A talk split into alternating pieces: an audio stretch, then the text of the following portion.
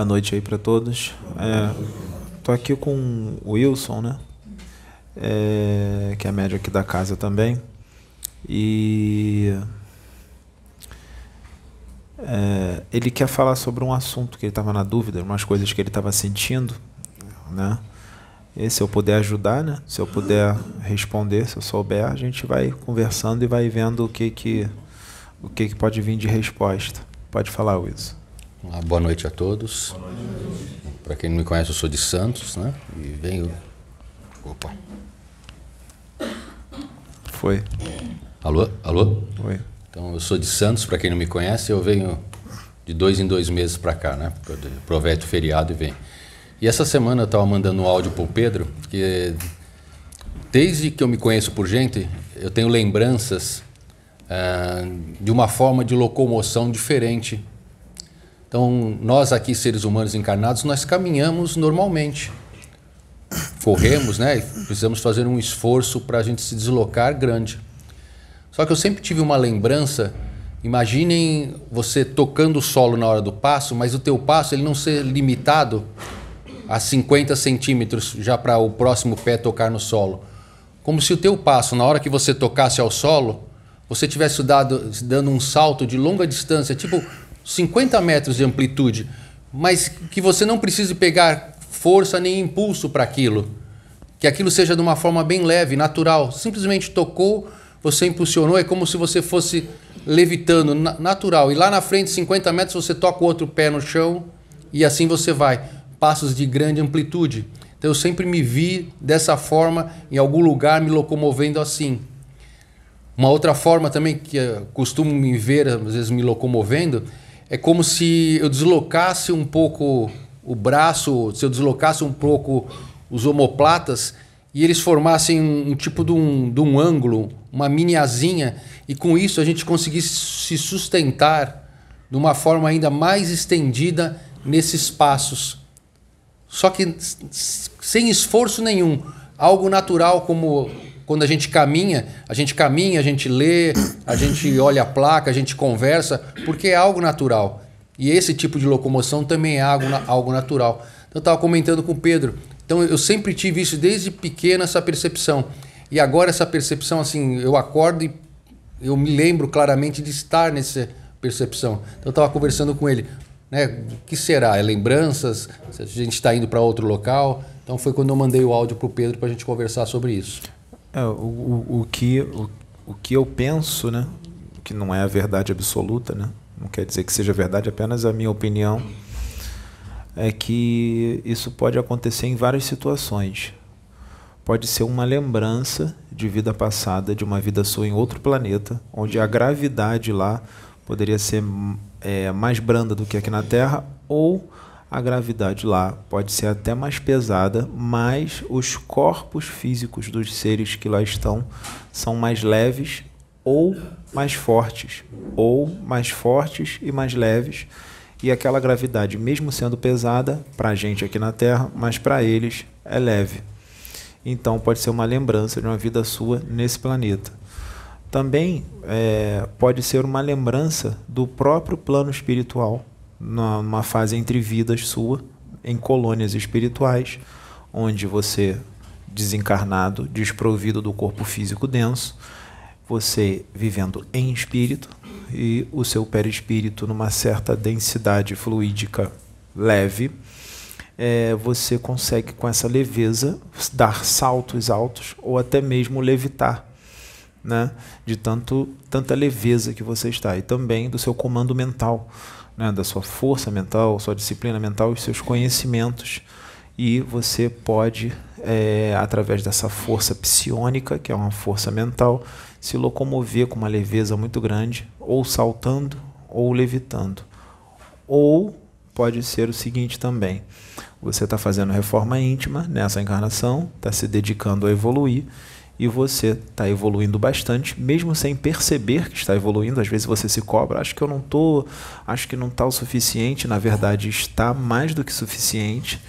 E você estando evoluindo, você se sente mais leve. Você dá, aí você tem a impressão não está acontecendo aquilo, mas você tem a impressão de que você está mais leve, que seus passos estão mais suaves, estão mais tranquilos.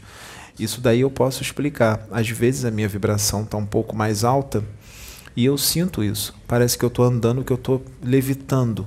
Já aconteceu da minha frequência estar tá um pouco mais alta e eu fui para a academia fazer musculação. Eu tive que baixar minha frequência para poder fazer força levantando peso. Eu tive que baixar literalmente a minha frequência, senão eu não ia conseguir levantar pesos. Tá? Isso já aconteceu comigo várias vezes. Né? Já aconteceu até de eu não conseguir baixar e eu não conseguir fazer a força necessária na academia por causa da frequência. Então, essas são as explicações que eu estou te dando, mas não quer dizer que são as certas ou a verdade, é apenas o que eu penso, o que eu imagino. Entende? Quer falar mais alguma coisa? É, essas impressões elas são bem interessantes porque elas ficam gravadas em nós e aí a gente, quando a gente toma consciência que nós estamos realmente no corpo, a gente sente essa densidade, essa diferença. Então a gente procura sempre estar fazendo esforços para a gente conseguir se manter, né? A gente é como se a gente tivesse saudade de alguma coisa, de algum lugar que a gente não sabe de onde, né? Que é uma, é uma falta de alguma coisa que alguém pode depois falar, ah, isso é um estado, pode ser uma melancolia, pode ser uma depressão. Não, é simplesmente uma lembrança, às vezes, que a gente tem, que nem ele comentou, e a gente sente falta de algo, né? Então, eu acho que também é uma, algo que é estimulante para o nosso crescimento e para a nossa melhora. Sim, sim. É, é importante falar dessas essas sensações, né? Porque muita gente tem vários tipos de, de sensações e se a gente puder estar ajudando, a espiritualidade às vezes é, nos dá, nos inspira com relação a alguma coisa e as coisas, as respostas com relação a certas situações, elas podem vir, né? Inclusive está vindo um assunto na minha mente aqui para falar um pouco de mediunidade, se você quiser, se você puder me ajudar também, que você tem conhecimento. É, o que está vindo na minha mente é para que pergunte para as pessoas quando foi que a mediunidade surgiu. Quando é que começou a acontecer esse negócio de mediunidade aqui na Terra? A mediunidade ela existe desde que o homem é homem. A mediunidade sempre existiu. Não é um privilégio daqui da Terra. A mediunidade ela existe em todo o universo. Não só a mediunidade, como a paranormalidade. Em todos os mundos tem mediunidade. Né? O que ocorre é que a mediunidade sempre existiu aqui, mas é, só veio essa palavra mediunidade, todas as explicações de mediunidade há pouco tempo atrás, né, por Allan Kardec, em 1800 e pouco. Mas não quer dizer que começou ali a mediunidade. A mediunidade sempre existiu. Ali só vieram as explicações, e não todas, mas vieram bastante, bastante explicações. Então, os seres humanos, eles sempre foram inspirados, sempre foram intuídos, sempre foram canalizados, incorporados, sempre incorporaram, sempre tiveram vários tipos de dons mediúnicos que hoje nós temos, não é novidade, que, que houveram lá atrás, que tiveram lá atrás. É, na época, é, nas épocas antigas, né, é, de milênios atrás, né, até na época de Moisés, né, que ele proibiu que as pessoas se comunicassem com, com os espíritos, quando Moisés proibiu que as pessoas se comunicassem com os espíritos, não era uma ordem de Deus. Moisés às vezes falava: Deus mandou, Deus ordenou, porque aquele povo era muito ignorante, muito primitivo. Então ele pegava muito aquele povo pelo medo. Entendeu? Então ele falava: Deus mandou, hein? Se você não fizer, você vai ser castigado. Ele sabia que não era desse jeito, mas ele falava dessa forma para poder paralisar um pouco aquele povo que era muito rebelde, era um povo muito ignorante, muito rude, então, através dessas represálias, desse, dessa forma mais firme que ele falava, o povo ficava controlado. Ele controlava o povo com essas mensagens, com a inteligência que ele tinha, a expansão de consciência, os conhecimentos que ele tinha e o magnetismo dele, que era muito forte. Então, ele era um grande hipnólogo. Então, ele dava comandos, ele dava ordens e ele controlava o povo com a força mental dele. Né? Então, ele proibiu que as pessoas tivessem comunicação com os espíritos, não é que seja uma proibição de Deus, é porque os espíritos desencarnados daquela época, eles estavam ludibriando muito as pessoas, estavam trazendo mensagens para causar confusão, para causar briga, mensagens é, com coisas que não existem, fantasiosas, né? muitos espíritos zombeteiros que queriam ver uns contra os outros, a briga acontecendo, superstições e tudo mais. E o Moisés percebeu que estava tendo muito problema tudo aquilo. Então ele suspendeu a comunicação com os espíritos por causa disso. Não é que Deus é, proíbe que se comunique com os espíritos. Isso não existe, gente. Se fosse desse jeito, então seria proibido que os profetas recebessem mensagem dos anjos. Os anjos não iam falar com os profetas, que eram nada mais, nada menos que espíritos de alta envergadura, espíritos evoluídos, que traziam uma mensagem de Deus, que eram espíritos que eram ministros do Pai, muitos desses espíritos já eram espíritos puros, que apareciam, se materializavam para os profetas, que eram nada mais, nada menos do que médiums, que tinham faculdades mediúnicas de percepções, de vidência, de clareaudiência. E eles se comunicavam com os espíritos. Então seria proibido então de se comunicar com esses espíritos. Eles também são espíritos. Então não é uma ordem de Deus, né? É, é essa situação que eu acabei de explicar. Só que o povo naquela época ele era muito imaturo, um povo muito ingênuo. É necessário que a gente entenda que a humanidade deste planeta ela é muito jovem. O planeta ele tem uma idade avançada de bilhões de anos, mas os seres humanos aqueles seres inteligentes que já adquiriram a razão, estão aqui há muito pouco tempo. Antes dos seres humanos estarem aqui, não tinha seres inteligentes. Não tinha isso. Né? Então tem pouco tempo que a humanidade inteligente está aqui. Então a espiritualidade não pode dar saltos nos conhecimentos que são trazidos eles são trazidos na hora certa. A espiritualidade programa para que esses conhecimentos sejam trazidos na hora certa. Percebam que nós não temos respostas para tudo. Nós pedimos as respostas para a espiritualidade e a espiritualidade não traz. Por que nós estamos abandonados? Não, porque não está no momento. Porque com as verdades que já foram trazidas, vocês já percebem que há, que há muitas distorções, Existem brigas entre as pessoas por causa de pontos de vista, interpretações diferentes. Tem gente que se agride verbalmente, até fisicamente, fica sem se falar. Discussões agressivas que vocês podem ver na internet de um religioso com outro, que às vezes tem programas maldosos que colocam um uma pessoa de uma religião junto com outra para debater, que é nada mais nada menos para ter briga então, com um pouco que já foi trazido, que é um pouco que na verdade é muito, já causa toda essa confusão. As pessoas não se entendem com relação aos conhecimentos que já foram trazidos pela espiritualidade. Então, vocês imaginem se a espiritualidade traz um conhecimento ainda mais profundo com relação à realidade do universo. Ia causar uma grande confusão. Então, a espiritualidade sabe o que faz porque a humanidade deste planeta ainda não tem maturidade para adquirir esses conhecimentos, porque eles não interpretarão os conhecimentos como eles são.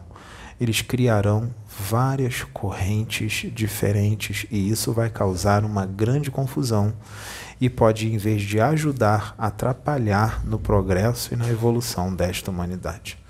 Por isso que a espiritualidade de tempos em tempos, principalmente em momentos de transição planetária como esse agora, onde tem que haver uma mudança de, de pensamento, uma evolução espiritual, a espiritualidade traz a reencarnação. Espíritos mais maduros, espíritos que já trazem um conhecimento espiritual milenar, espíritos adultos, lúcidos, espíritos esclarecidos para poder estarem aqui esclarecendo as pessoas com relação ao que já foi trazido e algumas outras coisinhas novas, umas pinceladas para preparar o ambiente para o novo que virá verdadeiramente de uma forma mais profunda no futuro. tá? Por exemplo, Pentateuco de Kardec será retirado? Não, ele continuará. A verdade está ali. Quando a espiritualidade diz que vai trazer mais, ela só atualizará o que já foi trazido e trará ainda complementos ao que já foi trazido na dosagem certa, na quantidade certa e na época certa. Tá? Então a mediunidade sempre existiu. Tá? Ela é usada há muito tempo.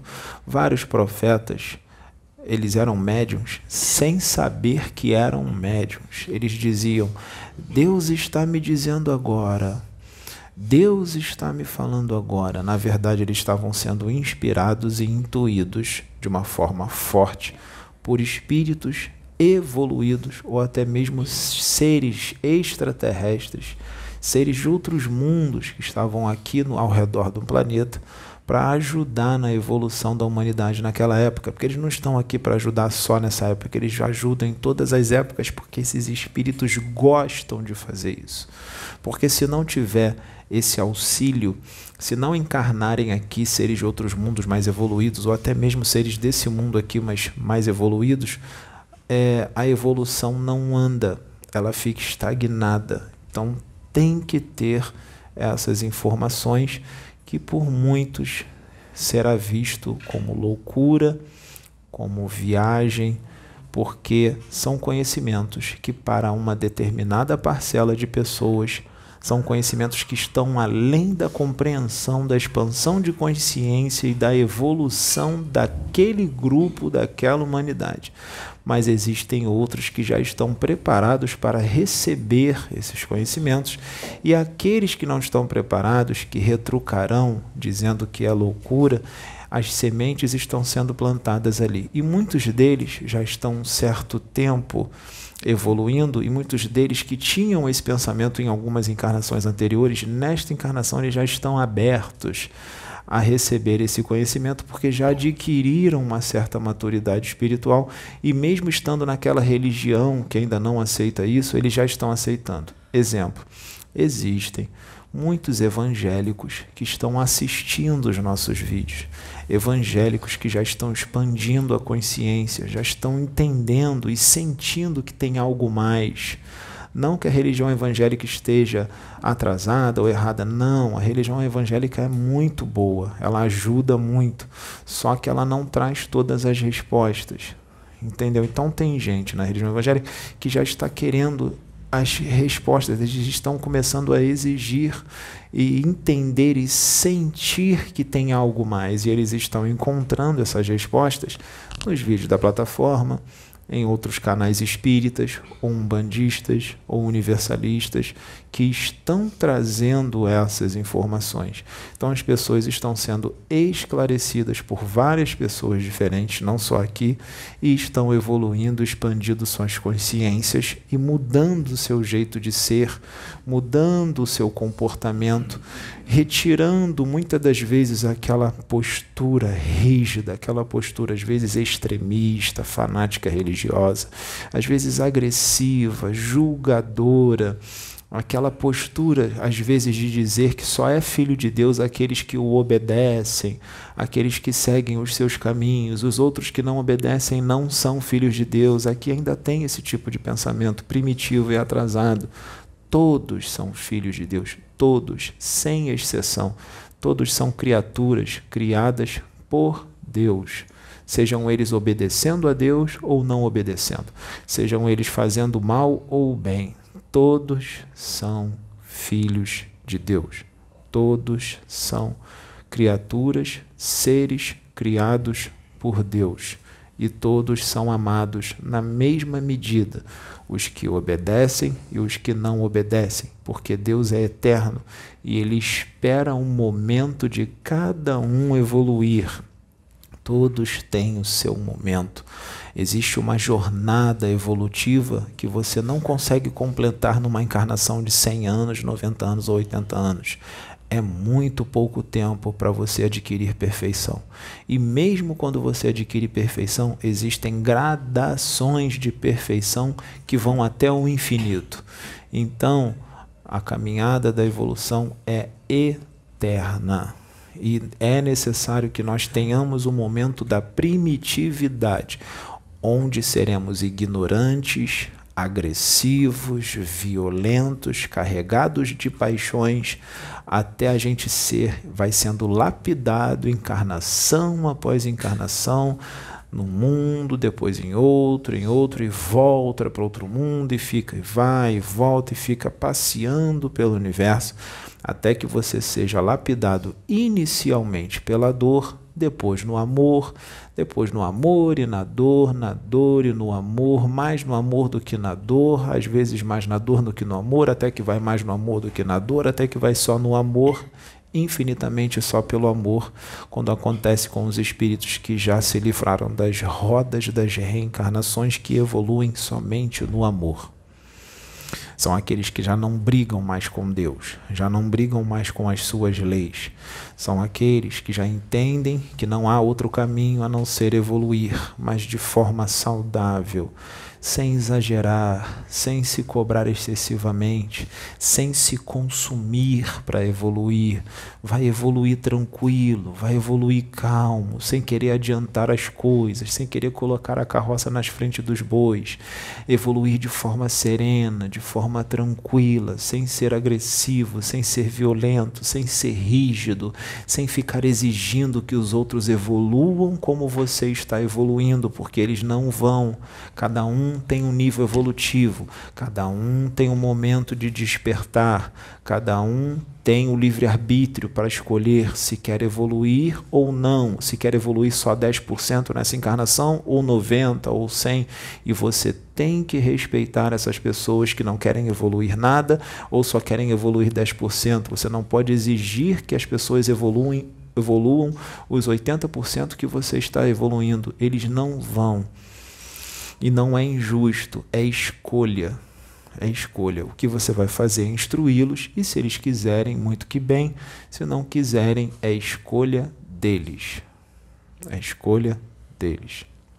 Então, foi necessário que a mediunidade fosse explicada, trazida por Allan Kardec naquele momento, e depois foi necessário que a gente falasse de mediunidade e que as pessoas vissem uma forma de mediunidade um pouco, vamos dizer assim, diferente, vamos dizer assim, um mediunismo. Quando que o mediunismo ficou forte? O mediunismo ficou forte a partir de, do, do início do século XX Ali em 1908, no dia 15 de novembro de 1908, um rapazinho chamado Zélio de Moraes, que tinha uma mediunidade muito ostensiva, um espírito que reencarnou para ser aquele que seria um instrumento da espiritualidade para a inauguração de uma nova religião, a Umbanda a Umbanda que falaria para os simples de coração, para aqueles que precisavam de uma linguagem mais fácil, para entender a realidade imortal de uma forma mais simples, porque Kardec, o que, que ele fez? Ele chamou mais a atenção de, dos intelectuais e quantos intelectuais nós temos aqui na Terra, aqui no Brasil? São poucos. Até hoje nós não temos. As pessoas precisam que as coisas sejam explicadas de uma, uma forma mais simples. Intelectuais são uma minoria e o conhecimento não é exclusividade dos intelectuais. O conhecimento que Deus traz através dos seus médios é para o mundo inteiro, é para todos. Então todos precisam entender o que está sendo dito. Para aquele que, é cobrador de impostos, nós falamos de dinheiro, de talentos. Para pescadores, nós falamos de pesca. E assim vai. Temos que falar na língua que as pessoas entendem. Então, Deus, infinitamente sábio, trouxe a Umbanda em 1908. O rapazinho estava lá com 17 anos, querendo ser da Marinha, querendo entrar na escola naval, mas ele tinha é, certas situações mediúnicas que a família não entendia, não sabia o que, que era, chamava de ataque, porque ele se curvava todo, começava a falar um português errado, começava a receitar ervas, banho de ervas, chás, beberagens, né? na verdade ele estava incorporado com um preto velho ou um caboclo que são nada mais, nada menos do que espíritos evoluidíssimos, de alta envergadura, espíritos que nem encarnam mais, que usavam aquela roupagem fluídica, simples e humilde para falar com os humildes.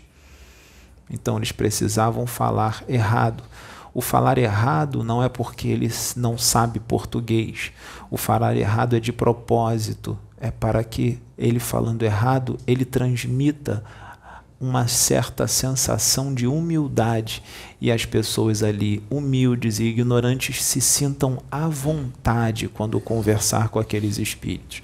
Porque se o espírito chegasse todo posudo, falando uma linguagem difícil, intelectual, ele iria humilhar as pessoas que precisavam ser esclarecidas. Então ele se rebaixa, ele fala na linguagem do povão, para que o povão possa se sentir à vontade e receba aquilo. Percebam a ignorância das pessoas com relação à mediunidade naquela época e, já, e isso perdura até os dias de hoje, porque nós aqui estamos buscando isso. Então, como a gente está ouvindo isso o tempo inteiro, inconscientemente a gente acha que todo o Brasil pensa como nós. Não pensa. Se você falar sobre mediunidade na rua com pessoas que não estão ligadas nisso, vão dizer que muitos vão dizer que é coisa do demônio, vão dizer que é charlatanismo, outros vão dizer que é charlatanismo, que é coisa de macumba, ah, é macumbeiro, você é do batuque, você é do não sei do que, e não vão entender nada do que está acontecendo. Por isso que é necessário que esses vídeos sejam gravados para o esclarecimento das pessoas, da maioria, a maioria não tem o conhecimento que vocês têm, que vocês estão adquirindo pela busca. Então não pense só em vocês, pense nos outros que não têm esse conhecimento e esses vídeos vai, vão chegar neles, esses vídeos, e vão ajudá-los. As pessoas precisam ser esclarecidas quanto a isso, porque a mediunidade, a paranormalidade é um dom divino, é no, está no universo e o ser humano precisa entender como funcionam essas coisas. Então ali o pai não entendia, a mãe não entendia, os parentes não entendiam o que estava acontecendo. Uma ignorância muito grande e foram levar o rapazinho lá no, no, no, no médico, né, num coordenador né, de, um, de, um, de um hospício, né, é, doutor Epaminondas, para ver o que, que era, porque acharam que era uma doença. Não era doença.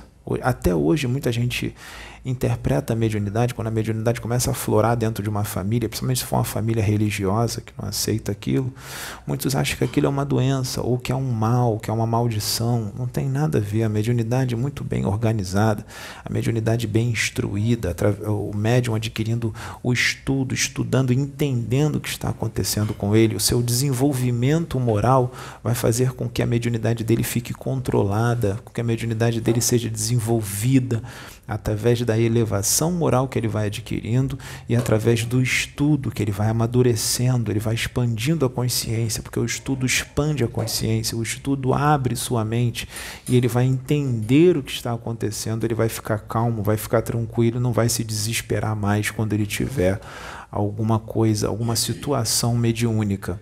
Só através desse jeito que ele vai equilibrar tudo aquilo.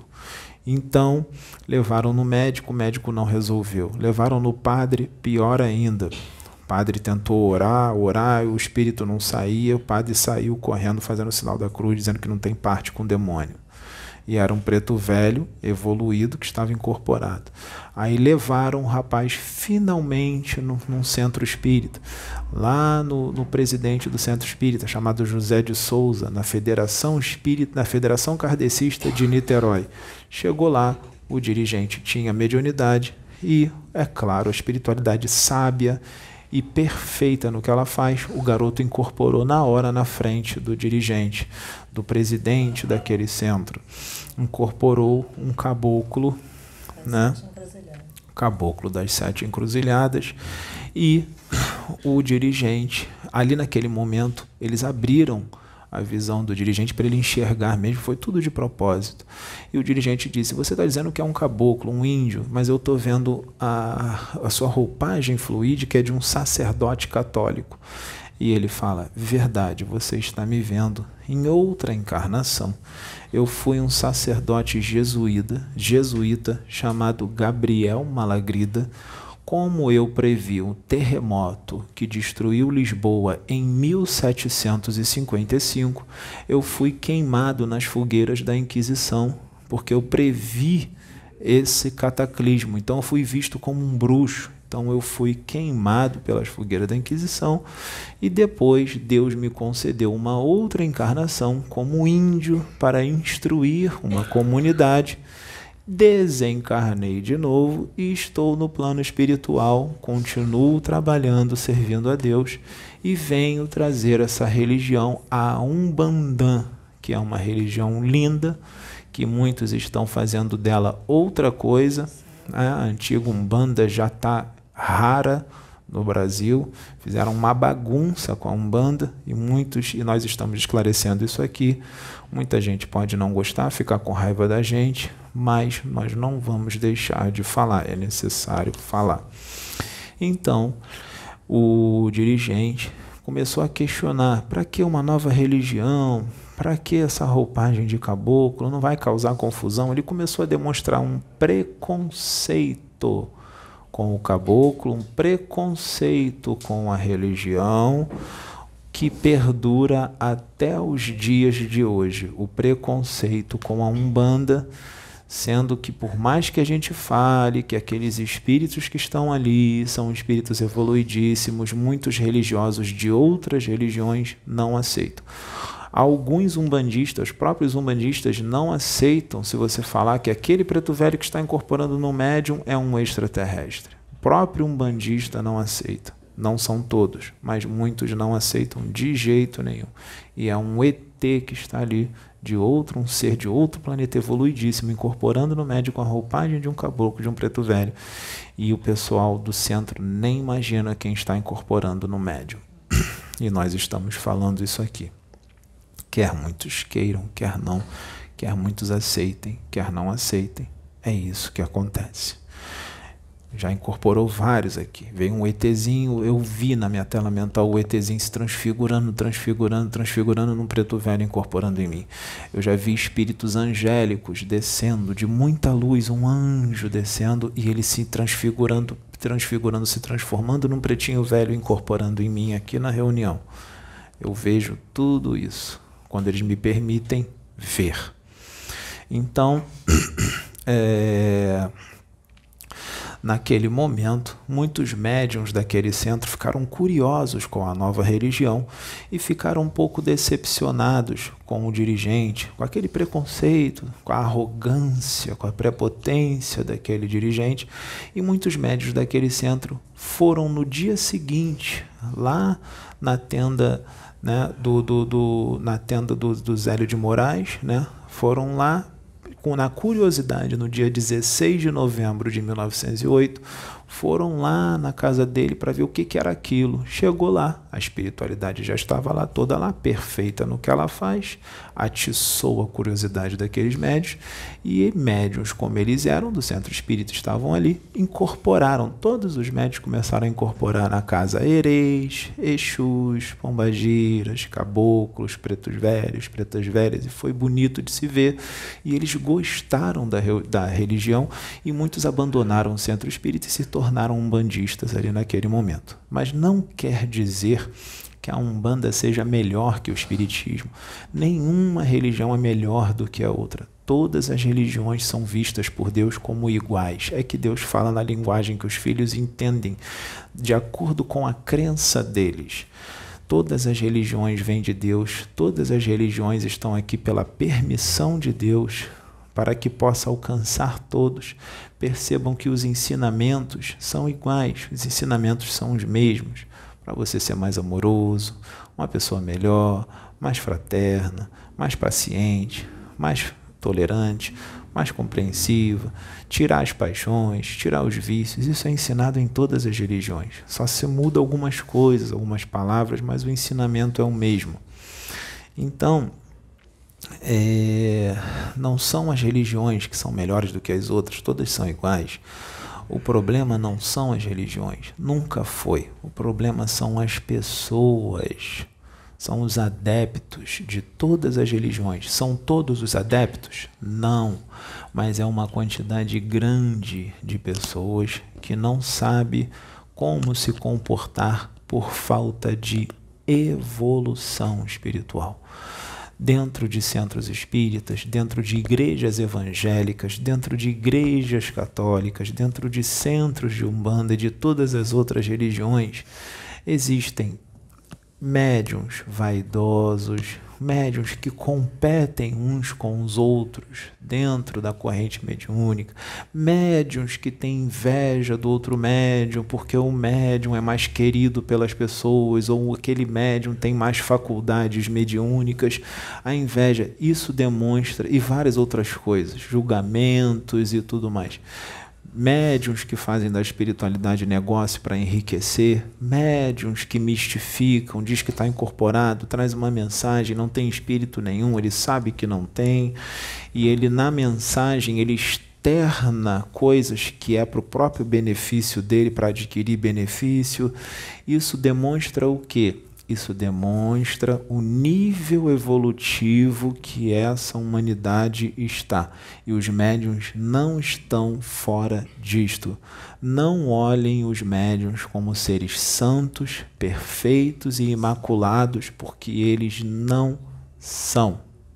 Vocês presenciarão a queda de muitos médios, várias quedas, várias atitudes de impaciência, intolerância, agressividade, julgamento, porque aquele médium é o que é. Se ele estiver fingindo o jeito dele de ser, estiver escondendo, colocando uma máscara no jeito dele de ser, ele não vai conseguir esconder aquilo por muito tempo. Vai chegar uma hora que ele vai mostrar, as pessoas vão ver não dá para esconder totalmente, porque ou você é ou você não é. E a mentira tem perna curta. Chega uma hora que aquilo vai ser externado, as pessoas vão ver. Vocês vão ver médiums pregando uma coisa e fazendo outras em muitas situações. Então tá tudo errado, então não, não deu certo? Deu certo. Deu certo porque, mesmo eles fazendo tudo isso, eles estão crescendo. Porque Deus, infinitamente sábio como Ele é, Ele vai enviar a reencarnação, espíritos evoluídos de verdade, e Deus vai enviar esses espíritos para encarnarem, para serem médios, para poder estar educando esses outros médios menos adiantados. Ou seja, os médiums de verdade vão educar esses outros médios menos adiantados. E esses outros médios menos adiantados, muitos deles podem ser médiums famosíssimos. Fama, médium famoso, não quer dizer que ele é evoluído. Não tem nada a ver. O médium, o maior médium de todos que nós tivemos aqui, o mais evoluído de todos, era pobre e era carpinteiro. Tá? Só ficou famoso depois e foi rejeitado por aqueles que se diziam os detentores da verdade, os religiosos da época. Não mudou nada. Tá tudo igual. Só mudou a época. Antes andávamos em burros e camelos. Hoje nós andamos em motocicletas e bicicletas. Andávamos em carroças. Hoje nós andamos em carros, mas os comportamentos são os mesmos, porque essa humanidade é preguiçosa em termos de evoluir. Ela não gosta de evoluir, porque se ela for evoluir, ela terá que fazer renúncias. Renúncias de coisas que elas gostam de ser e de fazer, e elas não querem largar.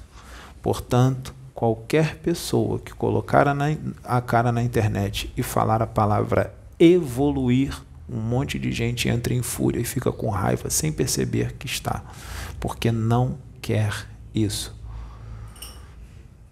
Tá? Mas Deus ele sempre vai, vai estar ali tentando, tentando, tentando até as pessoas evoluírem.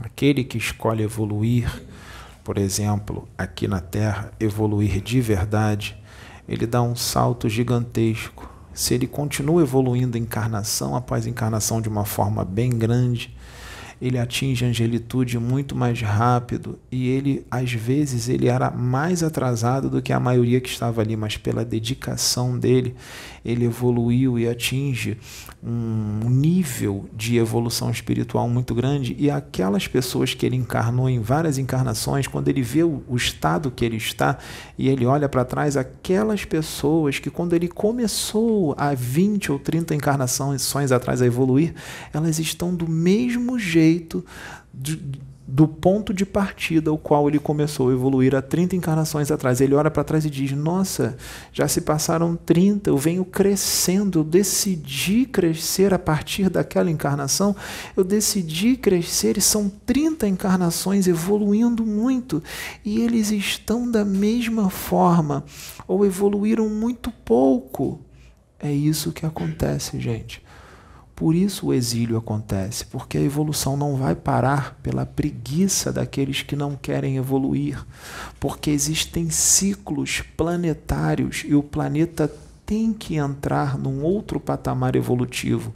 Quem não acompanhar vai ser relocado para um planeta que habita a humanidade, uma humanidade que está vibrando na frequência, no comportamento, na, na, na parte psíquica, emocional e mental daquela humanidade que será relocada para lá e lá eles vão continuar e podem continuar do mesmo jeito, sem evoluir de novo, e aí terão que ser, vai ter uma transição planetária lá, eles terão que ser relocados para um outro planeta primitivo e ficam estagnados assim por muito tempo. Mas vai ficar assim eternamente? Não, vai ficando cada vez mais difícil. Até que chega um momento que o sofrimento é tão grande, tão grande, tão grande que aqueles espíritos se entregam a evoluir, porque não aguentam mais sofrer. Porque ficar estagnado e não querer evoluir só te traz sofrimento e dor. E Deus não quer isso. Deus quer a sua felicidade. E a felicidade você só vai encontrar se você decidir evoluir. Claro, de uma forma saudável, sem se torturar, senão não há evolução. Porque evolução não pode ser tortura, evolução não pode você querer exigir de si mesmo perfeição, porque você não vai ter, você vai escorregar, você vai errar, você vai perder a paciência, você vai ter uma noite que você vai encher a cara e no dia seguinte vai acordar de ressaca arrependido. Essa queda é necessária para que você fique mais forte e vai diminuindo as quedas até que você não caia mais. Então, tudo isso é necessário. Nós não podemos condenar alguém porque aquela pessoa caiu. Ah, ele se converteu, aceitou Jesus e olha lá, olha lá, ele caiu, ó, eu vi ele no bar enchendo a cara. Isso é julgamento. Isso vai acontecer. Não quer dizer que ele aceitou Jesus, que ele se converteu, que ele se tornou um anjo perfeito. Não se tornou, não. Quantos pastores a gente não assiste por aí caindo? Quantos médiums espíritas não caem? Quantos médiums umbandistas não caem? Faz parte do jogo evolutivo. Mas não vamos julgá-los. O que nós vamos fazer é instruí-los, ajudá-los para aquelas quedas diminuírem até que chegue o ponto que ele não cai mais e isso pode demorar algumas encarnações, nós temos que entender isto. Até mesmo os espíritos evoluidíssimos que encarnam aqui como médiums também podem cair. Menos, mas também podem cair. Então, não pode exigir perfeição. Eu erro várias vezes. Eu erro direto eu cometo erros, mas eu vou desistir por causa disso? Eu vou me torturar? Eu vou dizer assim: ah, melhor eu desistir? Não, você tem que continuar e perseverar. A perseverança traz a perfeição. Se você parar, aí é que você não vai conseguir. Essa é a caminhada da evolução. Então, a mediunidade foi ensinada, ela foi trazida para cá tem pouco tempo. Tem muito pouco tempo, não tem nem 200 anos ainda. Não chega nem a 200 anos ainda.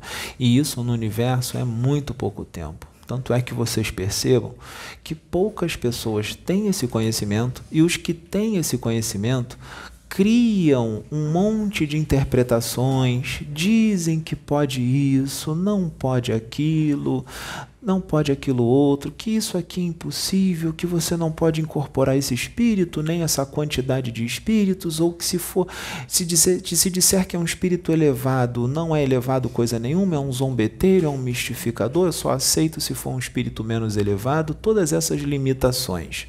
Se você psicografar um livro e o conteúdo daquele livro estiver de acordo com a forma de pensar daqueles que se dizem os detentores da verdade, eles ficam muito felizes. Eles dizem: Nossa, que espírito elevado, que espírito evoluído, que livro maravilhoso. Mas se os conhecimentos psicografados estiverem diferentes do que aqueles que se dizem os detentores da verdade, do que eles têm como verdade, aí nós entramos num grande problema. Eles dizem: Nossa, esse médium está obsidiado, esse médium está fascinado.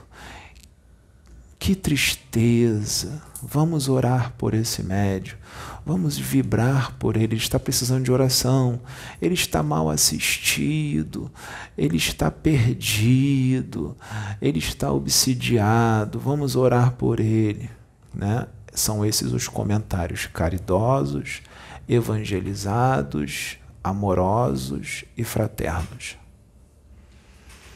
De crianças que acabaram de adquirir um conhecimento primário de mediunidade, que é só um conhecimento inicial, é uma introdução à mediunidade, o que Kardec trouxe, mas eles têm aquilo como a única expressão da verdade e nada mais além daquilo. E a interpretação totalmente fechada do que está escrito ali, sendo que a coisa é muito mais ampla do que se pode imaginar. Muito mais ampla, muito mais. A, a mediunidade aqui externada na Terra, ela é pífia em relação à mediunidade externada em outros mundos. Mediunidade de verdade de verdade. E mediunidade não é incorporação. Mediunidade não é isso, não é só isso. Ah, só é médium porque se incorpora. Não incorpora, então não é médium. Não é nada disso. A mediunidade é um conjunto de dons, é um conjunto de situações a qual, dependendo da situação, isso que eu vou falar agora não é regra, quanto mais você se elevar moralmente, quanto mais você adquirir mais luz e elevar a sua frequência vibratória, quanto mais você se aproximar de Deus, mais a sua mediunidade será desenvolvida. É a única forma de desenvolver a mediunidade. Se elevando moralmente, se aproximando da fonte, não de uma forma religiosa, mas de uma forma cósmica, e estudando, adquirindo conhecimento. Imaginem um espírito evoluidíssimo que tem uma bagagem espiritual estrondosa nas costas de muitas vidas. Se ele encarna aqui e entra no esquecimento e não estuda, ele não vai externar todo o conhecimento que está, todo o potencial que está no espírito dele, porque ele está no esquecimento da encarnação. Então ele precisa estudar para poder relembrar tudo aquilo que ele já sabe e é também através do estudo e da conexão gigantesca que ele tem com Deus, que ele nem ele sabe que tem, porque está no esquecimento. Quando ele ler, virão muitas outras informações a mais daquilo que ele está lendo. Quando ele ler, ele não vai interpretar de uma forma fechada, ele vai interpretar aquilo de uma forma muito mais aberta. Por que, que ele interpreta de uma forma diferente dos outros? Porque ele é muito mais evoluído. Então, quando ele ler um livro dos médiuns, ele vai interpretar de uma forma muito mais ampla, muito mais expandida do que a maioria. Então, ele será visto como alguém que está fantasiando muito. Ele não está fantasiando, ele está enxergando aquilo de uma forma muito mais profunda, porque ele traz um conhecimento profundo de mediunidade de outros mundos, do plano espiritual, e aquilo, quando ele ler, será o gatilho para externar tudo que está dentro do espírito dele ali, escondidinho, que vai eclodir. É assim que acontece. É assim que acontece. E isso é necessário para o progresso das humanidades. É necessário que esse tipo de espírito venha de tempos em tempos, em grupos. Grupos são muitos, principalmente em transições decisivas. Então você se elevando moralmente, você adquirindo o estudo, o que que vai acontecer? A sua mediunidade será desenvolvida. Desenvolvida como? Você vai sair psicografando, incorporando um monte de espírito? Nem sempre. Você nem vai incorporar, você vai chegar e vai começar a falar para as pessoas. Ué, mas ele não tem mediunidade nenhuma aí, você só vai falar. Tem sim. Ele está sendo inspirado e intuindo profundamente pela espiritualidade e as pessoas nem estão percebendo. Vai abrir a boca e vai sair falando. E muita coisa que ele falar, ele vai estar tá falando um monte de coisa que as pessoas na plateia estavam em dúvida, que elas queriam saber. Vai falar situações que estão acontecendo na vida das pessoas sem saber que está acontecendo, porque ele não sabe o médium, mas a espiritualidade sabe não só as pessoas que estão presencial, como as pessoas que estão assistindo. É assim que a espiritualidade trabalha. Quanto mais conexão com Deus, mais as palavras vão sair e o ensinamento vai sair de acordo com cada grupo kármico, com cada grupo de pessoas que precisam ouvir aquela mensagem que o médium estará trazendo sem precisar estar incorporado ou canalizado. Ele apenas está inspirado e intuído de uma forma muito forte, porque Deus conhece o perfil psicológico dos seus filhos, de cada povo, de cada raça, de cada país, cada cidade, cada bairro, cada continente, cada planeta, cada sistema solar, cada quadrante de galáxia, cada galáxia, cada agrupamento de galáxia, cada universo cada superuniverso. Então ele sabe como falar com cada filho. E ele vai usar quem? Você vai ouvir uma voz que vai vir do universo dizendo: Eu sou Deus, eu sou o Pai, vim falar com vocês, meus filhos. Não. Deus vai usar os seus filhos mais antigos, mais experientes, mais adultos, que têm o conhecimento e, além do conhecimento, a conexão necessária, na potência necessária com o Pai, o suficiente para trazer para os outros irmãos menores, menos evoluídos, tudo o que eles precisam para evoluir mais, crescer mais e se aproximar mais de Deus. E esses irmãos menores que crescerão, que evoluirão, que adquirirão maturidade, chegará um momento em que eles serão os instrutores de outros menos adiantados e assim vai em todo o universo por toda a eternidade. É assim que funcionam as coisas.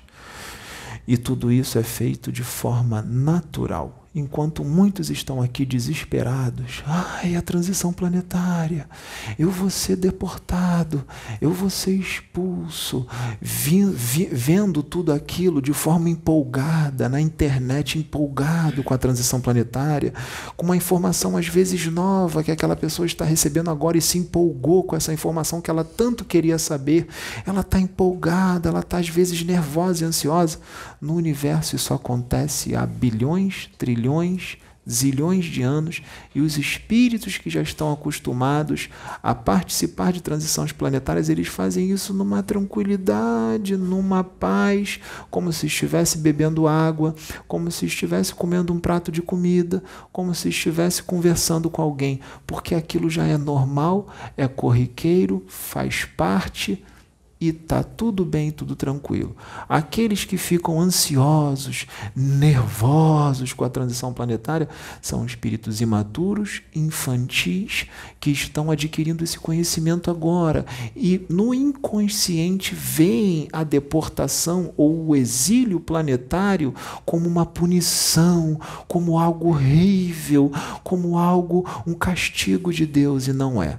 É totalmente o contrário disso. É uma misericórdia, é uma benevolência da fonte para você, te dando uma oportunidade de recomeçar para que você possa evoluir de forma tranquila. Porque se você não está mais de acordo com a frequência do planeta o qual você está, que ele está atingindo, se você continuar encarnando aqui, será um sofrimento atroz para você, mesmo em meio ao céu, mesmo em meio à pura alegria e felicidade pode ter certeza, vai ser um sofrimento muito grande para você estar encarnado aqui. Muito grande, uma frustração muito grande, porque você vai ver um monte de gente evoluída daquele jeito lindo e você não vai conseguir chegar. Você vai se sentir diminuído, você vai se sentir inferior, você vai entrar em depressão. Então é melhor você ficar junto com um monte de gente que é igual a você. E lá Deus vai enviar umzinho ou outro superior para ajudar, na medida certa. Às vezes, esse espírito muito superior, muito evoluído que é enviado para um planeta primitivo, ele só vai, ele só vai ensinar 10% do que ele sabe. Os outros 90% vai ficar trancado. E esses 10% já vai fazer com que ele seja levado à crucificação. Imagine se ele falar mais 10. Então ele tranca 90% e fala só 10, e os 10 já vai, já vai, já vai ocorrer o assassinato dele. Entenderam? Eu estou querendo dizer para vocês que há dois mil anos atrás Jesus não externou nem 10% do que ele sabia aqui. Nem não externou isso. Ele não externou. Ele teve que segurar porque ele estava muito além daquela humanidade e ainda está. Até porque de lá para cá ele evoluiu ainda mais. Ele adquiriu uma perfeição maior do que ele já era. Lembra das gradações? Ele está numa gradação ainda maior de perfeição do que há dois mil anos atrás. Então, gente, é desse jeito que funciona. Então, evolua na tranquilidade, na paz. E não queira fazer isso nesta encarnação tudo, porque você pode ser que você não faça nenhum por cento do que tem que ser feito nesta. Mas esse meio por cento, ou 0,2%, ou 0,7%, ou 0,8%, ou 0,9% que você fizer, já é um salto estrondoso na eternidade. O que não é legal é que você estagne, a não ser que você já tenha evoluído muito e aquela estagnação necessária, como se fosse um descanso, aquela estagnação necessária durante um tempo para você repor as energias para voltar a evoluir. Assim como uma encarnação de intervalo. Vocês sabem o que é uma encarnação de intervalo? Imaginem um espírito que fez muita maldade, um espírito muito rebelde, um espírito que é muito inteligente, ele usou a inteligência que, de uma forma que causou a desgraça de muitos. Então, um espírito muito difícil que não quer evoluir. O que, que a espiritualidade faz? Isso não é regra, cada caso é um caso. Eu vou falar alguns casos são assim. Eles pegam esse espírito e levam a reencarnação para ele reencarnar com problemas mentais, problemas mentais severos. E durante toda aquela encarnação que ele está com problemas mentais severos, ele nem retroage na evolução e nem progride, ele fica estagnado durante toda aquela encarnação. Essa é uma encarnação de intervalo para ele pensar na vida. Uma encarnação inteira pensando na vida. Pensando como se ele está com problemas mentais. Pode ter certeza, ele está pensando na vida, sem saber que está. Principalmente quando ele dorme e desdobra. Ele está pensando na vida. Pode dar um microfone para ela. E neste caso, neste caso, o espírito que vem com esse problema é totalmente lúcido. Ele sabe o porquê dele estar assim. Ele sabe. Naquela, no mutismo ele não fala, os que vêm com paraplegia, as crianças que estão com paralisia, mas a mente funciona e eles entendem exatamente, eles sabem o porquê deles estarem ali. É bem interessante isso. Tá, eu tive a oportunidade de presenciar uns, vários casos no, quando eu trabalhava numa equipe de operação espiritual. Então, os pais traziam as crianças e o doutor, na época o doutor Herman, conversava com a criança e a criança interagia com ele, é, fazendo sinais com as mãos, coisas que ele, não, que ele não fazia com os próprios pais. Então é bem interessante, só para complementar, obrigada. Sim, tá certo, é isso aí mesmo que ela disse.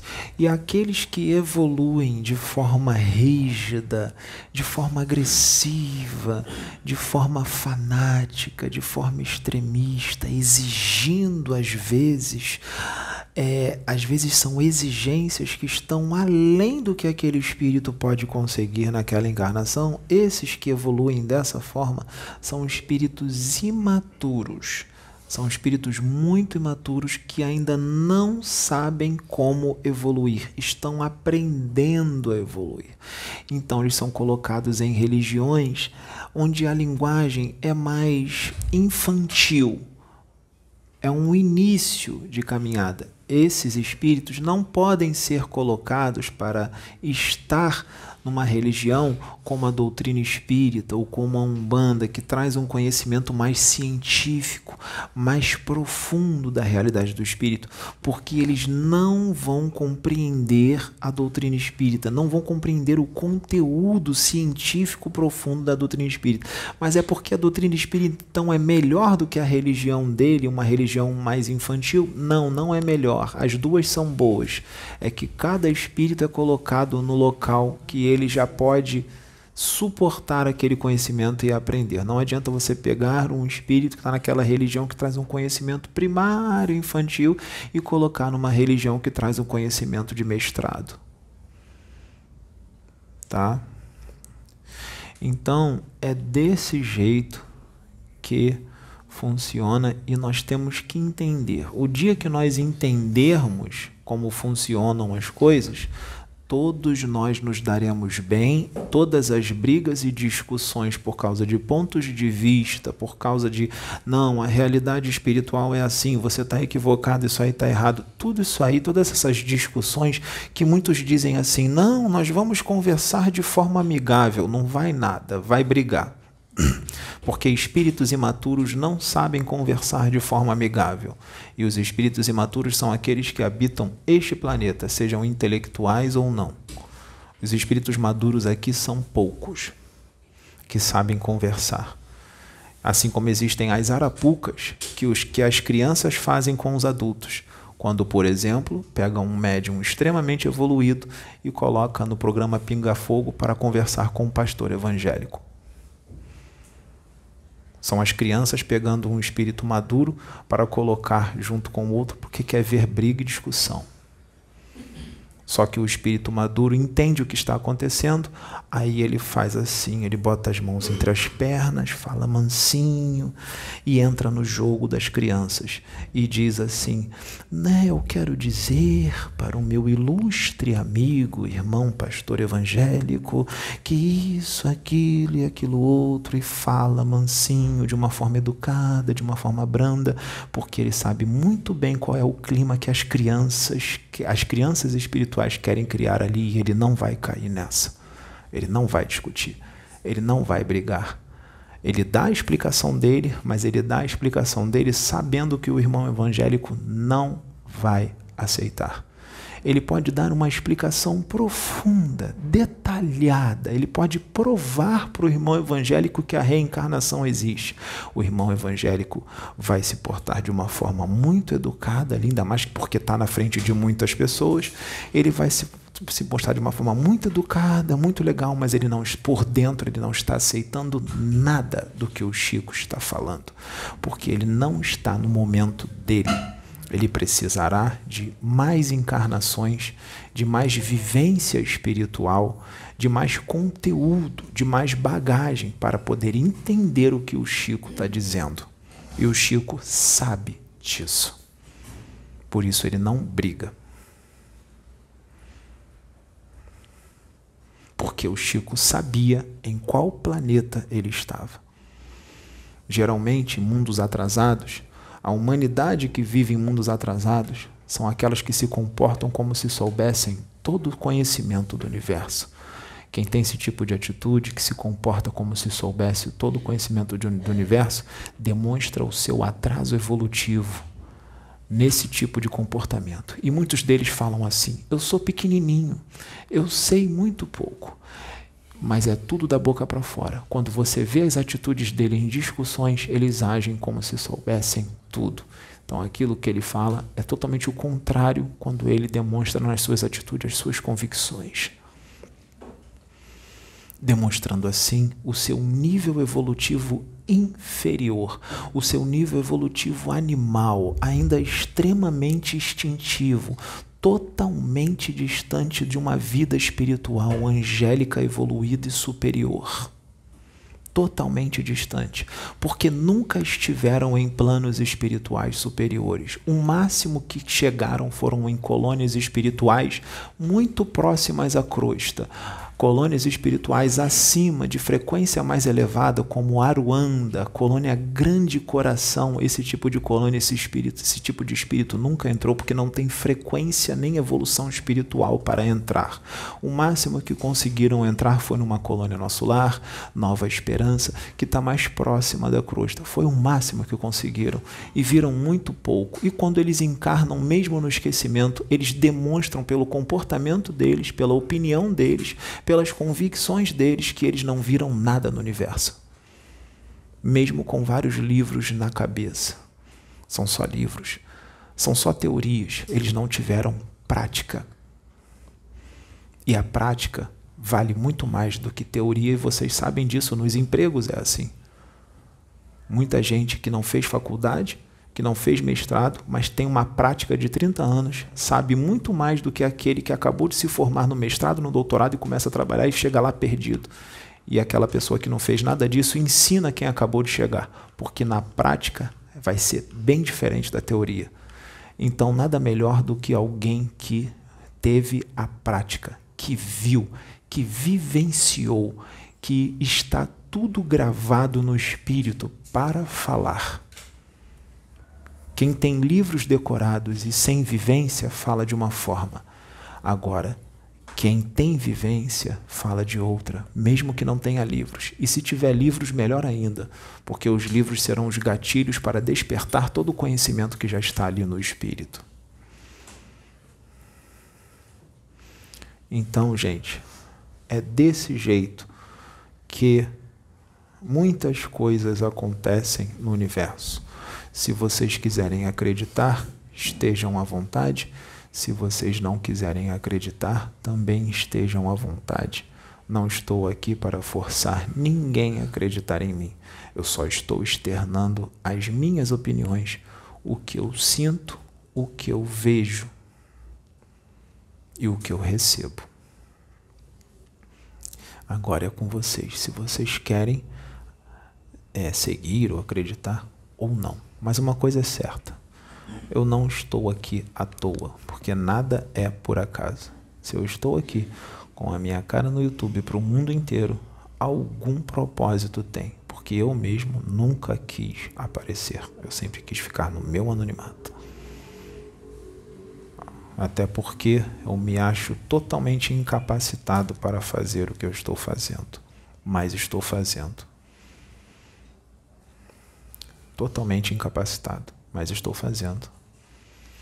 Então, gente, essa é a nossa conversa para a gente refletir com relação ao que o Wilson trouxe e com relação a um pouco de mediunidade e da nossa visão em termos de escalas evolutivas, de como evoluir e a nossa visão de universo também possa é, expandir um pouco. Quer falar mais alguma coisa? Não, só tá, tudo certo. Talvez no que eu falei possa ter até te explicado com relação a alguma dúvida. Se é, vocês tiverem alguma dúvida e eu souber responder, eu estou aí. Tá bom? É isso aí. Obrigado.